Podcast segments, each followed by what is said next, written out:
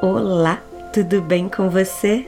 Eu, como você pode perceber, estou me recuperando de mais uma das minhas infecções de garganta. E você não imagina como eu estou contente por ter conseguido preparar a leitura e reflexões dessa carta 16 do livro The Screwtape Letters, ou Cartas de um Diabo ao seu aprendiz de C.S. Lewis. Você deve ter notado que esse é o maior áudio de todas as cartas que já lemos, foi um desafio conseguir focar nos estudos referentes aos temas abordados por Lewis em meio a essa dor de garganta, bem como gravar esse áudio com essa voz que desaparece no meio das palavras. Mas aqui estou eu não para lamentar, mas sim para darmos início a mais esta leitura. Agora, antes de começarmos, vale a pena fazer um mini flashback te contando um pouco sobre a igreja anglicana que é a Igreja de Lewis, e aqui ele usa para ilustrar um dos temas abordados nesta carta. Já falamos sobre isso em outro áudio, mas acho que vale a pena relembrar e deixar a informação quentinha na sua memória. Nesta carta, Screwtape fará referência à baixa e à alta igreja, que são divisões dentro da igreja anglicana. Vamos relembrar o que essas divisões significam. O Partido Alto defende uma maior ênfase na liturgia, ritual, sacramentos e episcopado, que nada mais é do que o papel e autoridade dos bispos. Estes são bem semelhantes ao estilo da Igreja Católica Romana. Já o Partido Baixo declara um maior nível de liberdade na adoração, menos liturgia, ênfase na conversão pessoal e seria mais semelhante à ideia do que conhecemos como igreja não denominacional no sentido protestante. É bem conhecido que Lewis desprezava as constantes desavenças que ocorreram entre esses dois grupos dentro da Igreja da Inglaterra. Lewis também mencionará três figuras históricas. Falarei de duas delas nas reflexões da carta. Richard Hooker, me perdoe se essa não é a pronúncia correta, e Tomás de Aquino. O terceiro é Jacques Maritain ou como eu pronunciei erroneamente durante a leitura, Jacques Maritain. Nesse caso, eu realmente preciso me desculpar pela certeza de ter pronunciado errado o nome dele. Pois então, o senhor Maritain, que será mencionado ao longo desta carta, foi um filósofo francês católico o qual Lewis não tinha muita estima, chegando a dizer o seguinte: não há opinião religiosa com a qual eu sinta menos simpatia. Aí você se pergunta, nossa, Lewis sempre tão conciliador, qual era a área de estudo de Maritain? Bem, ele escreveu diversos livros dando a sua interpretação dos ensinamentos de Tomás de Aquino, além de sua própria filosofia chamada de tomista. Com essa informação você entenderá quando Screwtape estiver se referindo ao personagem Spike dizendo que há nele uma certa desonestidade em seu discurso, pois quando ele quer estabelecer os ensinamentos da igreja, ele deve utilizar como base as obras de Jacques Maritain.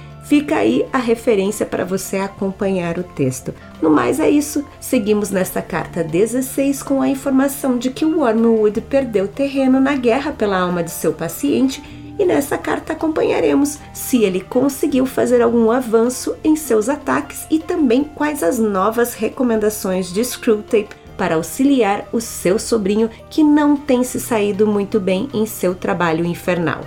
Então, chega de falar, porque parece que quanto menos voz eu tenho, mais é a minha vontade de não parar de falar. Te convido agora a embarcar novamente em mais uma leitura comigo. Mas, como é de praxe por aqui, antes me diz. E aí, tá preparado? Então fica confortável e vem comigo. Non nobis Domine, non nobis sed nomine tua da gloriam.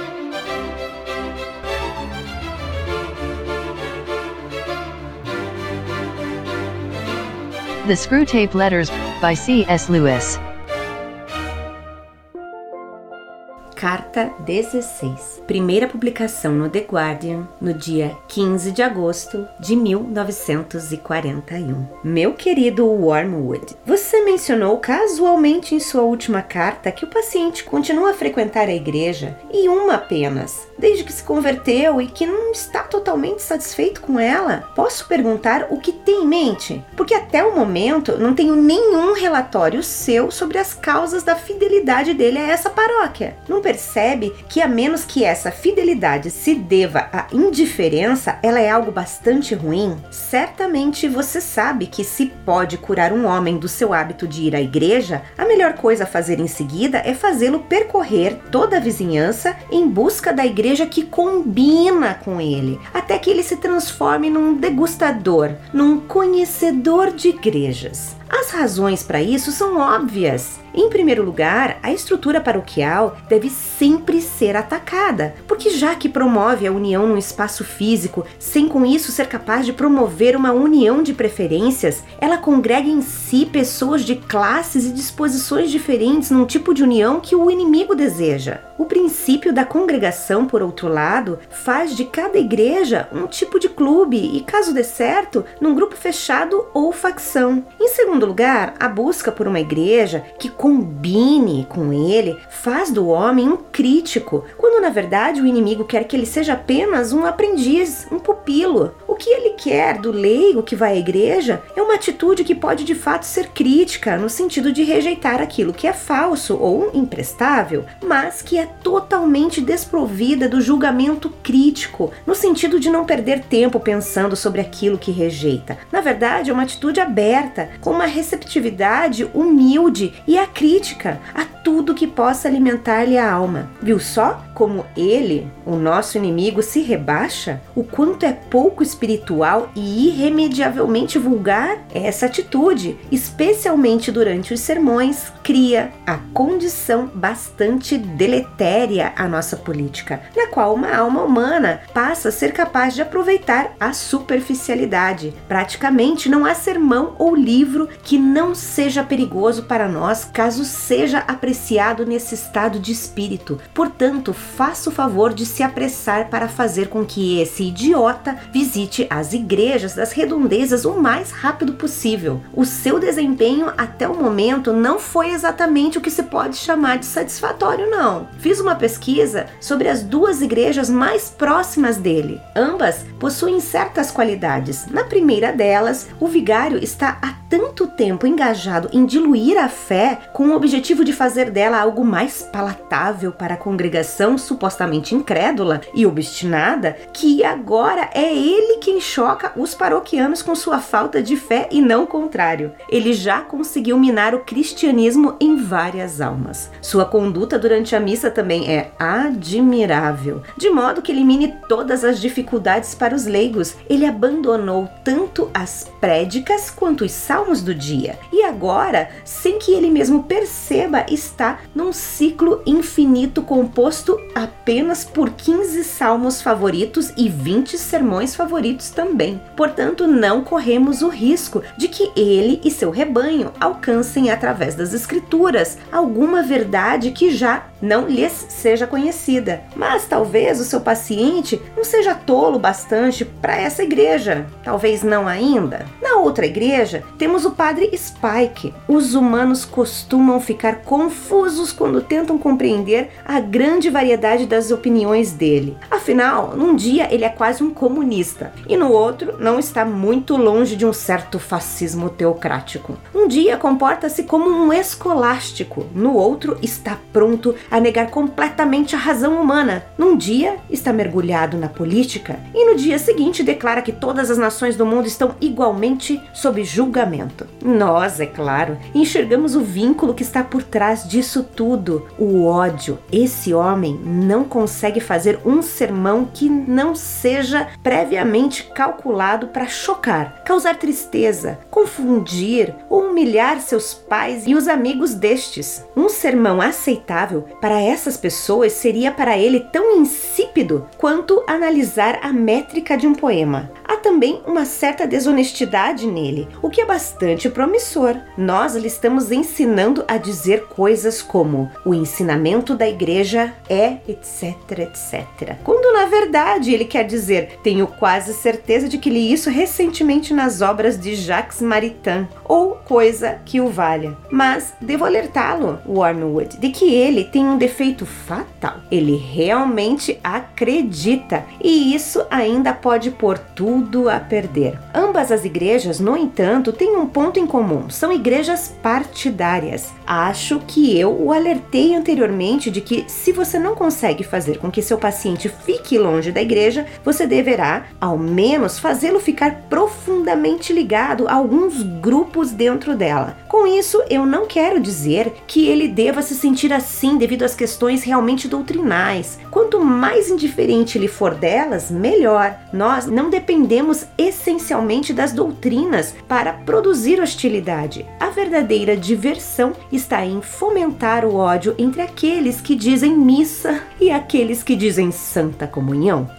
nenhum dos lados sequer seria capaz de afirmar a diferença entre, digamos, a doutrina de Hooker e a de Tomás de Aquino, com os argumentos que se sustentem por mais do que cinco minutos. E todas aquelas coisas completamente irrelevantes, velas, paramentos e etc. Também oferecem um vasto campo de ação para nós. Conseguimos eliminar quase por completo da mente dos homens o que aquele sujeito pestilento chamado Paulo costumava ensinar sobre a comida e outros supérfluos. Isto é, que os humanos sem peso na consciência devem sempre aquecer aos humanos adeptos da contrição. É de imaginar que eles não poderiam deixar de perceber a aplicação de tudo isso. Seria natural esperar que o paroquiano da igreja inferior se ajoelhasse ostensivamente e fizesse o sinal da cruz, como por exemplo para impedir que a fraca consciência de seu irmão superior fosse tomada pela falta de reverência e que o da igreja superior se abstivesse de fazer essas coisas para não induzir o seu irmão inferior ao erro da idolatria. E assim seria se não fosse o nosso árduo trabalho. Sem ele, a grande variedade de diferenças dentro da igreja anglicana talvez tivesse se tornado um verdadeiro manancial de caridade e humildade. Afetuosamente, seu tio Scrooge Screw Tape. E aí, vamos então às reflexões desta carta 16? E não é que Lewis não poupou ninguém, apontou a sua mira para fiéis, igrejas e também seus representantes? Essa carta foi boa e com certeza nos traz muito que refletir sobre os temas que foram abordados aqui. Você lembra quais foram? Recordando a busca infinita pela igreja adequada, os tipos de igreja, discussões entre os cristãos em pontos não essenciais da fé e a divisão das igrejas na qual ele usou a igreja anglicana como exemplo exemplo. Como sempre, vamos pegar a nossa lupa e voltar para o início da carta. Wormwood mais uma vez é pego em sua displicência nas questões que envolvem tirar o paciente do seu relacionamento com Deus. Screwtape aponta que notou que o paciente tem uma certa insatisfação com a igreja que ele frequenta e pergunta ao jovem tentador o porquê dele não ter trabalhado isso com o seu paciente. Essa é uma informação importante para Screwtape, pois a partir partir dali, as estratégias podem ser diferentes. Como Wormwood não informa o motivo do descontentamento do paciente em seu relatório, o velho tentador usa dois cenários hipotéticos. O primeiro considera que o paciente permanece na mesma igreja porque ele está demonstrando graça, compaixão e paciência, e se esse for o caso, o tentador júnior deve atacar essas virtudes sem nem pestanejar. Agora, se ele permanece na mesma igreja, seja por indiferença, uma falta de interesse ou até mesmo uma apatia, esse é o cenário ideal e Wormwood deve encorajar esse estado de espírito de seu paciente. Pensando nesse estado de indiferença, me veio a lembrança da igreja de Laodiceia, recorda? Que não era nem quente nem fria, era morna. Essa passagem está lá em Apocalipse 3,16 e Jesus alerta a igreja dessa maneira: Assim, porque você é morno, nem frio nem quente, estou a ponto de vomitá-lo de minha boca. Ou seja, Deus não deseja de nós um relacionamento baseado em rituais e obrigações do tipo que você se pega fazendo porque decorou. Pelo contrário, Deus deseja de nós um amor incondicional e apaixonado, de todo o nosso coração. Em Mateus 22, versículos 37 e 38, encontramos o que Jesus fala sobre isso. Escuta só. Respondeu Jesus: Ame o Senhor, o seu Deus, de todo o seu coração, de toda a sua alma e de todo o seu entendimento. Este é o primeiro e maior mandamento. Seguindo a carta, Screwtape sugere que o Wormwood estimule o paciente a buscar a igreja perfeita, tornando-se assim um conhecedor e crítico de igrejas. Agindo dessa maneira, o paciente passará a uma mentalidade de consumidor e a igreja escolhida rigorosamente deve ser aquela em que o paciente consegue algo em troca. Gonzales diz que, ao invés de focar na deficiência da igreja, devemos nos oferecer para fortalecê-la. Ele ainda acrescenta que, atualmente, se um grupo de pessoas dentro da igreja não concorda com a direção que a igreja está indo, frequentemente essas pessoas têm a liberdade de sair e abrir uma nova igreja. Definitivamente existe algo de positivo na liberdade que temos em adorar ao Senhor. Porém, por outro lado, esse tipo de atitude parece descabida e reflete a falta de amor pelos outros membros. Afinal, parece que tudo é motivo para divisão e separação. No livro Cartas para Malcolm, também encontramos um pensamento de Lewis a respeito desse assunto. Ele escreve sobre os motivos que não são suficientes para deixar uma igreja. A ideia de me deixar desanimar por uma mera inadequação, uma igreja feia, um servidor desajeitado, uma celebração mal executada é terrível. Jesus nos ensina que devemos ser cuidadosos ao abraçar uma postura crítica, porque inevitavelmente ela nos levará a ter atitudes mais julgadoras ao invés de atitudes que demonstrem compaixão. Eu até tenho medo de citar essa passagem de Mateus 7, porque ela é a preferida dos ímpios para continuarem no pecado, contando com o silêncio dos crentes. Mas vamos lá. Quem tem olhos veja, quem tem ouvidos ouça e entenda o que Jesus disse nessa passagem. Não julguem para que vocês não sejam julgados, pois da mesma forma que julgarem, vocês serão julgados, e a medida que usarem também será usada para medir vocês. Por que você repara no cisco que está no olho do seu irmão e não se dá conta da viga que está em seu próprio olho? Como você pode dizer ao seu irmão: Deixe-me tirar o cisco do seu olho quando há uma viga no seu? Hipócrita! Tire primeiro a viga do seu olho e então você verá claramente para tirar o cisco do olho do seu irmão. Enfim, a mensagem não é para que você não julgue nunca, mas que você não julgue com hipocrisia. Ao final, Jesus diz: depois de tirar o cisco do seu próprio olho, aí sim você poderá tirar o cisco do olho do seu irmão. Conseguiu perceber? Enfim, a postura esperada do cristão não é a crítica vã, mas sim a edificação da igreja. Escuta o que diz Romanos 14:19. Por isso, esforcemo-nos em promover tudo quanto conduz à paz e à edificação mútua. O apóstolo Paulo, em sua primeira carta aos Tessalonicenses 5:11, também traz a mesma mensagem. Ele diz assim: Por isso, exortem-se e edifiquem-se uns aos outros, como de fato vocês estão fazendo. Não é à toa que a orientação de Screwtape seja manter o foco do paciente nas críticas que ele tem sobre a igreja. As escrituras estão cheias de avisos sobre reclamar e queixar-se por tudo. Na carta de Paulo aos Filipenses está registrado assim: façam tudo sem queixas nem discussões. Já em 1 Coríntios 10, 10, ele diz assim: E não se queixem, como alguns deles se queixaram e foram mortos pelo anjo destruidor. Na primeira carta de Pedro, capítulo 4, versículos 8 e 9, temos a seguinte mensagem deixada pelo apóstolo e ela diz assim: Sobretudo, amem-se sinceramente uns aos outros, porque o amor perdoa muitíssimos pecados.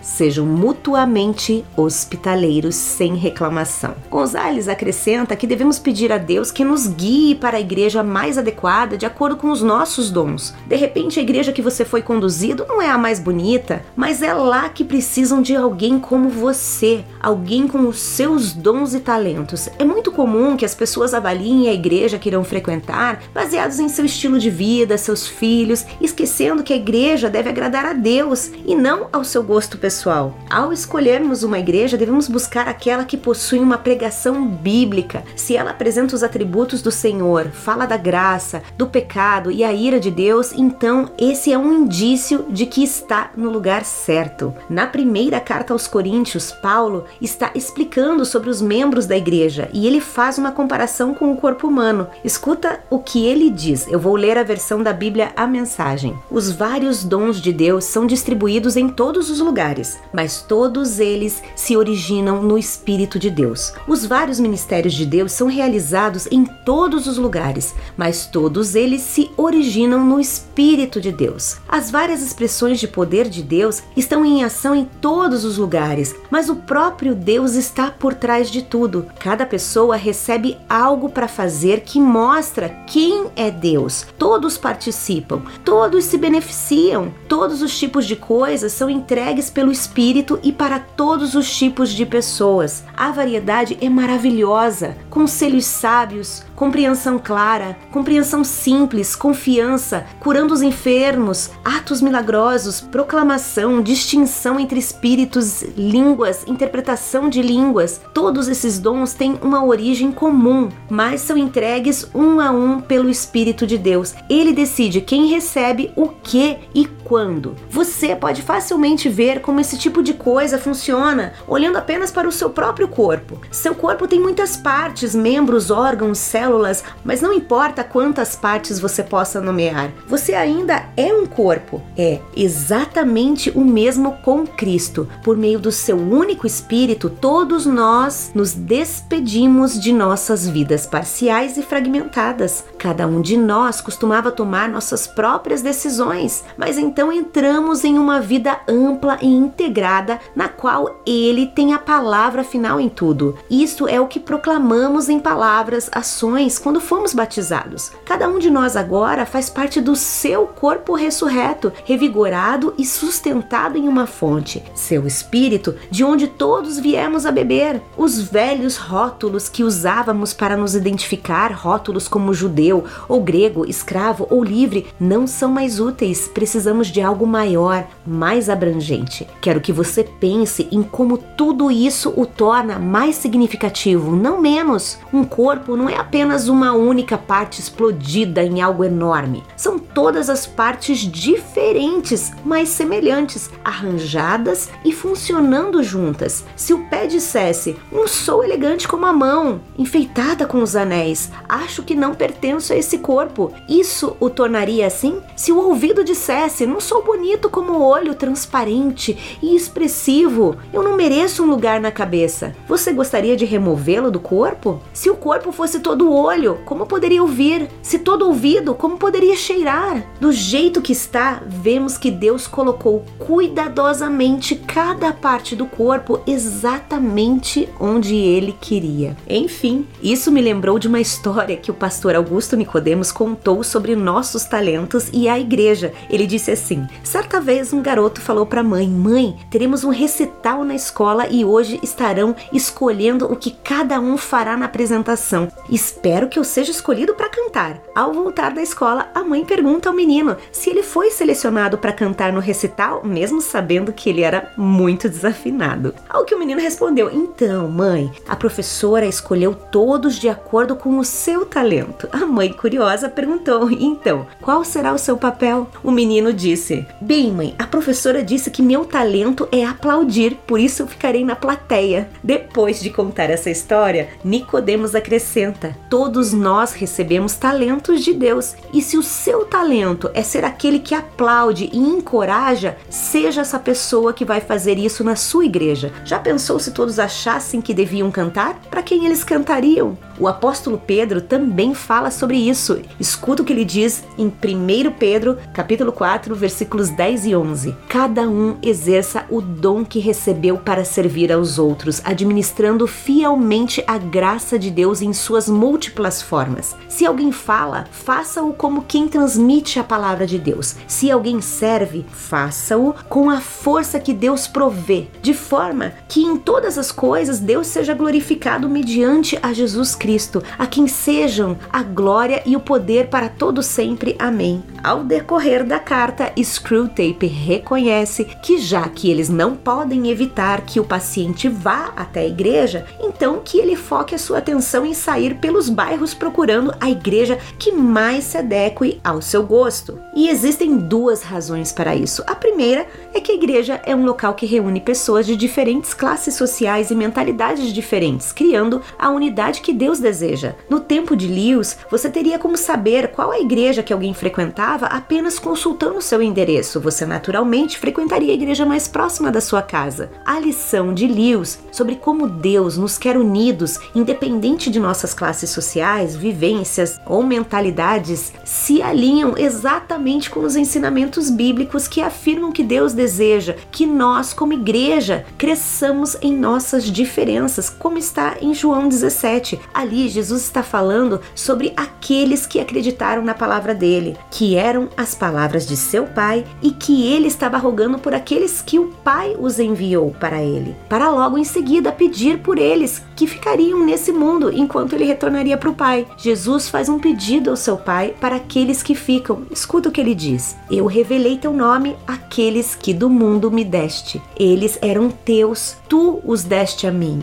e eles têm guardado a tua palavra. Agora eles sabem que tudo que me deste vem de ti, pois eu lhes transmiti as palavras que me deste, e eles as aceitaram. Eles reconheceram de fato que vim de ti e creram que me enviaste. Eu rogo por eles, não estou rogando pelo mundo, mas por aqueles que me deste, pois são teus. Tudo que eu tenho é teu, e tudo que tens é meu, e eu tenho sido glorificado por meio deles. Não ficarei mais no mundo, mas eles ainda estão no mundo e eu vou para ti. Pai Santo, protege-os em teu nome, o nome que me deste, para que sejam um, assim como somos um. Essa passagem está em João 17, versículos 6, de 6 a 11. Enfim, Lewis deixa esse recado importante sobre não focarmos nas coisas negativas que não nos agrada na igreja. Afinal, sempre existirão pontos negativos em qualquer lugar. A igreja é feita para adorar a Deus, porém é feita pelas mãos imperfeitas do homem. Lewis nos orienta a olhar para as coisas positivas. O apóstolo Paulo dá o mesmo tipo de conselho aos filipenses.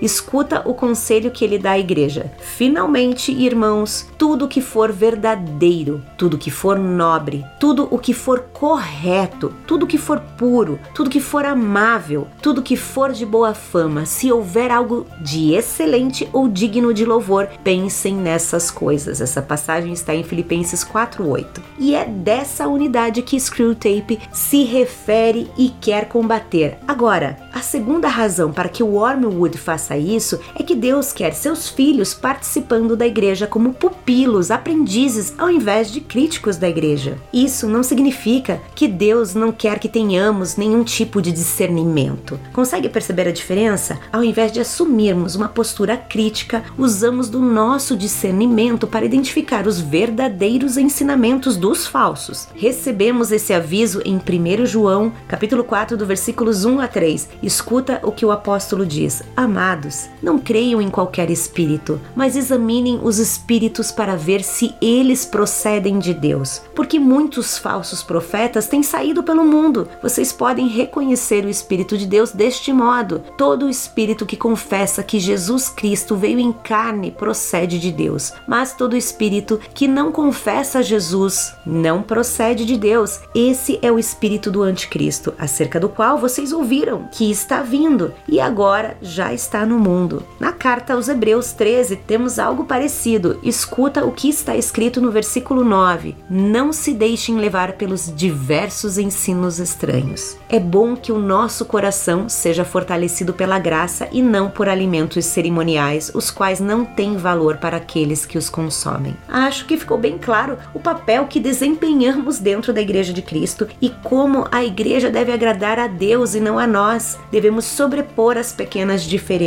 que possam nos irritar. Presta atenção no que diz Provérbios 19:11. A sabedoria do homem lhe dá paciência, sua glória é ignorar as ofensas. Eu acho que eu preciso de um adesivo com essa mensagem grudada no painel do meu carro, só para o caso de algum dia eu esquecer. Importante. Vamos então seguir com a carta. Pois logo depois de falar sobre transformar o paciente em um crítico de igrejas, Screwtape mostra que fez a lição de casa e pesquisou duas outras igrejas próximas ao paciente e que possuem uma boa reputação no inferno por conta de seus líderes religiosos e também porque são duas igrejas partidárias. Enfim, já que eles não podem impedir o paciente de ir à igreja, então que ele se conecte a uma que o envolva em algum assunto qualquer que não seja a razão correta. E qual seria essa razão? Bem, parece até óbvio a lealdade a Jesus, o seu evangelho, o seu povo. Já o que seriam as igrejas partidárias? Gonzales explica que normalmente o comprometimento dessas igrejas está em pequenas coisas que não agregam, mas sim dividem e aumentam a desunião da igreja. Ele complementa dizendo que os assuntos que não estejam ligados a Cristo são combustíveis para que se criem divisões, o que é um desserviço ao preço que Jesus pagou na cruz. Essas divisões não são algo recente. Desde o início da fundação da igreja, os apóstolos lidavam com os conflitos gerados por animosidades entre os fiéis. A primeira carta aos Coríntios é um bom exemplo disso. Eu vou ler a apresentação dessa carta segundo a Bíblia a mensagem. Paulo fundou a igreja de Corinto, passou um ano e meio com eles como seu pastor, explicando a mensagem das boas novas e mostrando a eles como viver a nova vida de salvação e santidade numa comunidade de crentes. Depois ele seguiu o caminho para outras igrejas e cidades. Algum tempo mais tarde, Paulo recebeu um relatório de uma das famílias coríntias, informando que na sua ausência a situação havia piorado. Ele também recebeu uma carta de Corinto com um pedido de ajuda. A igreja estava dividida em facções, a moral estava em destroços, o culto havia degenerado para uma busca egoísta do sobrenatural. A primeira carta de Paulo aos Coríntios é um clássico de resposta pastoral,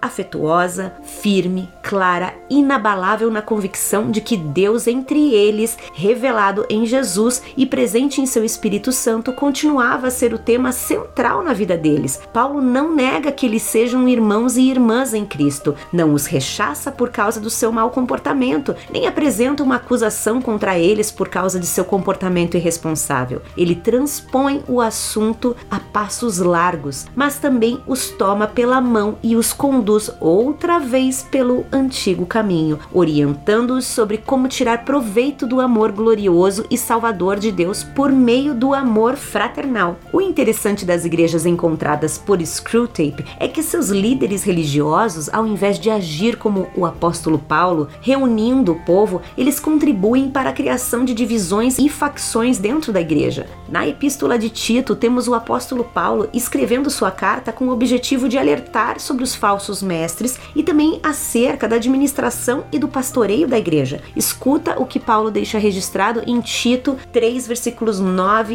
e 10. Evite, porém, controvérsias tolas, genealogias, discussões e contendas a respeito da lei, porque essas coisas são inúteis e sem valor. Quanto àquele que provoca divisões, advirta-o uma e duas vezes. Depois disso, rejeite-o. Nesta passagem, temos Paulo invocando os anciãos da igreja a rejeitar, ou seja, excomungar qualquer um que esteja provocando divisão na igreja e que tenha sido alertado por pelo menos duas vezes. É uma decisão forte, porém importante para que a paz e a harmonia seja preservada. Para Paulo, essas divisões não eram novidade das igrejas recém-formadas, pois o próprio passado de Paulo como fariseu era um exemplo das divisões e facções que dividiam os judeus já na época de Cristo. Naquele período existiam os fariseus, saduceus, essênios e zelotes. Outro exemplo muito conhecido é a divisão da igreja católica e a protestante. Enquanto os católicos excomungaram aqueles que questionaram os ensinamentos da tradição da igreja, acreditando que eles estavam tirando a ordem e harmonia, o movimento protestante liderado por Lutero não tinha como base inicial a separação da igreja, mas sim uma revisão dos ensinamentos desviantes das escrituras. Porém, a negativa dos líderes da igreja em revisar as adições que ocorreram ao longo do tempo fizeram com que houvesse um grande rompimento. Enfim, para quem acha que a Bíblia é um livro antigo e ultrapassado, está aqui o alerta de Paulo sobre as divisões dentro da igreja. Ainda falando sobre esse assunto, lemos em Marcos 7 Jesus discutindo com os fariseus e ele diz assim: E disse-lhes: Vocês estão sempre encontrando uma boa maneira para pôr de lado os mandamentos de Deus, a fim de obedecer às suas tradições. Pois Moisés disse: Honra teu pai e tua mãe, e quem amaldiçoar seu pai ou sua mãe terá que ser executado. Mas vocês afirmam que se alguém disser ao seu pai ou sua mãe: Qualquer ajuda que vocês poderiam receber de mim é uma oferta dedicada a Deus, vocês o desobrigam de qualquer dever para com o seu pai ou sua mãe. Assim, vocês anulam a palavra de Deus por meio da tradição que vocês mesmos transmitiram e fazem muitas coisas como essa. Encerrada esta reflexão sobre a igreja, suas divisões e tradições, agora vamos seguir a carta porque Screwtape vai nos contar sobre os líderes dessas duas igrejas. Ele recomenda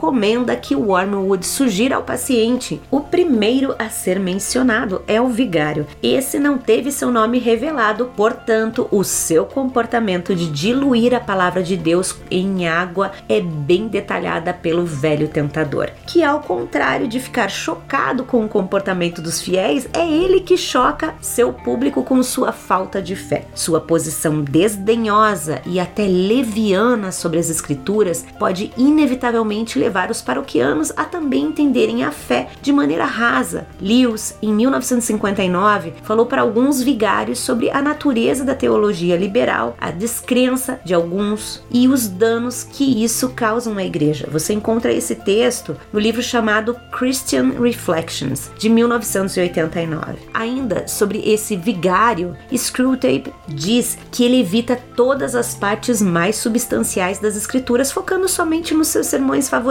Com isso, Lewis alerta que essa postura do vigário levará ele e, por consequência, todo o seu rebanho para longe dos ensinamentos e verdades de todas aquelas passagens que não são familiares a eles. A Bíblia se complementa, não há como compreendê-la repetindo seus versos preferidos. Paulo, em sua carta a Timóteo, fala sobre isso. Pregue a palavra, esteja preparado a tempo e fora de tempo, repreenda, corrija, exorte com toda a paciência e doutrina, pois virá o tempo em que não suportarão a sã doutrina. Pelo contrário, sentindo coceira nos ouvidos, segundo os seus próprios desejos, juntarão mestres para si mesmos. Eles se recusarão a dar ouvidos à verdade, voltando-se para os mitos. Você, porém, seja sóbrio em tudo, suporte os sofrimentos, faça a obra de um evangelista, cumpra plenamente o seu ministério. Essa passagem está em 2 Timóteo, capítulo 4, versículos de 2 a 5. Agora vamos ao Padre Spike, que segundo Screwtape tem sua pregação baseada em suas opiniões fundadas na raiva e ressentimento. Gonzales explica que essa raiz de amargura e raiva e ódio faz com que o Padre Spike se envolva em críticas implacáveis a tudo e a todos. O apóstolo Paulo já alertava para que evitemos a raiva e a falta de perdão. Escuta o que ele diz em Efésios capítulo 4, versículos 26 e 27. Quando vocês ficarem irados, não pequem, apaziguem a sua ira antes que o sol se ponha e não deem lugar ao diabo. E em 2 Coríntios capítulo 2, versículos 10 e 11, Paulo escreve assim: Se vocês perdoam alguém, eu também perdoo. E aquilo que perdoei, se é que havia alguma coisa para se perdoar, perdoei na presença de Cristo por amor a vocês, a fim de que Satanás não tivesse vantagem sobre nós, pois não ignoramos as suas intenções. Não é à toa que o Padre Spike é bem recomendado por Screwtape, afinal, ele faz exatamente o que as escrituras nos alertam que não façamos. O objetivo para nós é evitar o ódio que incita a contenda, mas sim permitir que o amor genuíno cubra os pecados, como está em Provérbios 10, 12. O ódio provoca dissensão, mas o amor cobre todos os pecados. Enfim, Padre Spike está voluntariamente misturando o ensino bíblico que tem autoridade com outras ideias e crenças humanas. O que o povo de Deus precisa não é de opiniões humanas, mas de sua palavra que santifica, como está em Mateus 4:4. 4. Jesus respondeu: Está escrito: Nem só de pão viverá o homem, mas de toda palavra que procede da boca de Deus.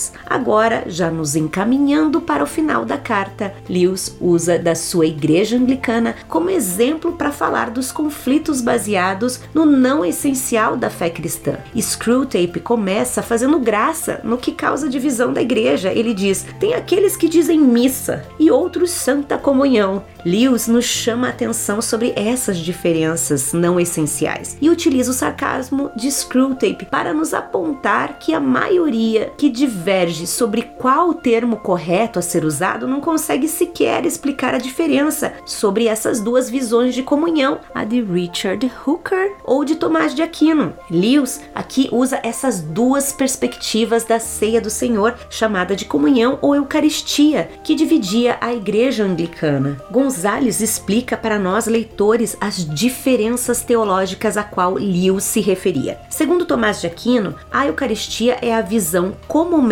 conhecida da Igreja Católica como transubstanciação, que ensina que a substância do pão e do vinho se torna o próprio corpo e o sangue de Jesus Cristo. Para entender mais sobre esse assunto, veja a Suma Teológica, parte 3 de Tomás de Aquino. O contrário é a posição luterana, que é conhecida como co-consubstanciação, que acredita que Jesus está realmente presente ao lado do pão e do vinho, mas não há mudança real na substância dos elementos da ceia do Senhor. Já Richard Hooker, o teólogo anglicano citado por Lewis, adotava uma terceira perspectiva. A abordagem de Hooker era que todos deveriam ser capazes de concordar que algo importante e real estava acontecendo durante a ceia do Senhor mas debater sobre os elementos da ceia era uma perda de tempo. Logo depois, temos Screwtape falando sobre remover os ensinamentos de Paulo sobre comidas e outros supérfluos da fé cristã. Vamos ouvir o que Paulo fala sobre isso. Primeiro na carta aos Romanos, capítulo 14, sobre os primeiros versos. Eu vou ler de 1 a 5. Aceitem o que é fraco na fé, sem discutir assuntos controvertidos. Um crê que pode comer de tudo, já outro cuja a fé é fraca come apenas alimentos vegetais. Aquele que come de tudo não deve desprezar o que não come. E aquele que não come de tudo não deve condenar aquele que come, pois Deus o aceitou. Quem é você para julgar o servo alheio? É para o seu Senhor que ele está de pé ou cai, e ficará de pé, pois o Senhor é capaz de o sustentar. Há quem considere um dia mais sagrado que o outro, há quem considere iguais todos os dias, cada um deve estar plenamente convicto convicto em sua própria mente. Ainda sobre esse tema dos alimentos, na primeira carta aos Coríntios, capítulo 10, Paulo conclui esse assunto dizendo: Assim, quer vocês comam, bebam ou façam qualquer outra coisa, façam tudo para a glória de Deus. Não se tornem motivo de tropeço, nem para judeus, nem para gregos, nem para a igreja de Deus. Também eu procuro agradar a todos, de todas as formas, porque não estou procurando o meu próprio bem, mas o bem de muitos, para que sejam salvos. São sobre esses ensinamentos dos quais Screwtape diz que eles devem apagar da cabeça de seus pacientes. E bem no finalzinho da carta, Screwtape diz que se não fosse pelo trabalho árduo deles, talvez a igreja anglicana não tivesse se dividido e seria um referencial de caridade e humildade, ou seja, aqui Lewis não poupa uma crítica à sua própria igreja, assim como Screwtape aponta o comportamento do paciente lá no início da carta. Lewis escreveu muito sobre as diferenças e disputas, não só entre os cristãos, como também dentro da igreja a qual era membro. Escuta o que ele diz. Sobre as brigas na igreja, quaisquer que sejam os méritos da desculpa, o calor é simples e unicamente pecado. Isso está lá no livro chamado Collected Letters, volume 3. Lewis era reconhecido por seu desejo de unidade no essencial, mas caridade no não essencial e praticou o que pregou. E ele diz assim: Acho que São Paulo realmente nos disse o que fazer sobre as divisões dentro da Igreja da Inglaterra. Ou seja, eu não me importo nem dois pense com o que como na sexta-feira, mas quando estou à mesa com os altos anglicanos, abstenho-me para não ofender o meu irmão mais fraco. Esse registro você encontra no volume 2 daquele livro Collected Letters. E para encerrar essa nossa reflexão, que acabou ficando mais longa do que eu imaginava, imaginava, fecho com um trecho do livro Cristianismo Puro e Simples, onde Lewis explica a razão de não entrar nos pontos em que as diferentes denominações cristãs divergem. Isso porque, ao abordar os pontos controversos, ele estaria apenas desencorajando o ingressar de uma pessoa no meio cristão. E ao final dessa carta, que ele explica como ele vai abordar o cristianismo nesse seu livro, Lewis faz uma ótima analogia sobre o que representa para ele o cristianismo puro e simples. E ele diz assim: Cristianismo puro e simples é, antes, como um saguão de entrada a partir do qual várias portas se abrem para diversos cômodos. Se eu puder conduzir alguém ao saguão, terei alcançado meu objetivo, mas é nos cômodos e não no saguão que há lareiras, cadeiras e refeições. O saguão é uma sala de espera, um lugar a partir do qual se pode experimentar as várias portas, não um local para se morar. O pior dos cômodos, qualquer que seja, seria, ao meu ver, preferível para esse fim. É bem verdade que certas pessoas acreditam que tem de esperar no saguão por um longo tempo, enquanto outras já sabem logo em qual das portas devem bater. Ignoro o porquê dessa diferença, mas tenho certeza de que Deus não deixa ninguém esperando, a menos que julgue que essa espera seja benéfica. Quando ingressar no seu cômodo, descobrirá que a longa espera lhe trouxe algum benefício, o qual você não teria obtido de outra forma. Mas você terá de encarar isso como uma espera e não como um acampamento, e terá de perseverar na oração para que Deus o ilumine. E é claro que, mesmo estando ainda no saguão, terá de começar a tentar obedecer às regras comuns a toda a casa. Acima de tudo, deve estar se perguntando qual é a porta verdadeira, não qual lhe agrada mais por sua aparência externa. Em poucas palavras, a questão nunca deve ser: será que esse tipo de culto é do meu agrado? Mas sim, será que essas doutrinas são verdadeiras? Há santidade aqui? Será que minha consciência está me movendo nesta direção? Será que minha relutância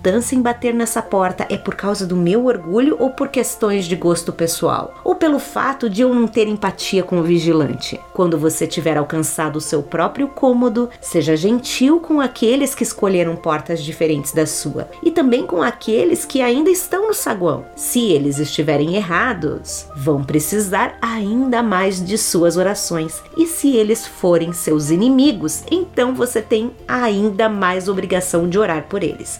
Essa é uma das regras comuns a toda a casa. E é com esta passagem de Lewis que eu encerro as nossas reflexões sobre os temas abordados nesta carta 16. Nos encontramos novamente na abertura da próxima carta. Fique com Deus e até breve. Tchau.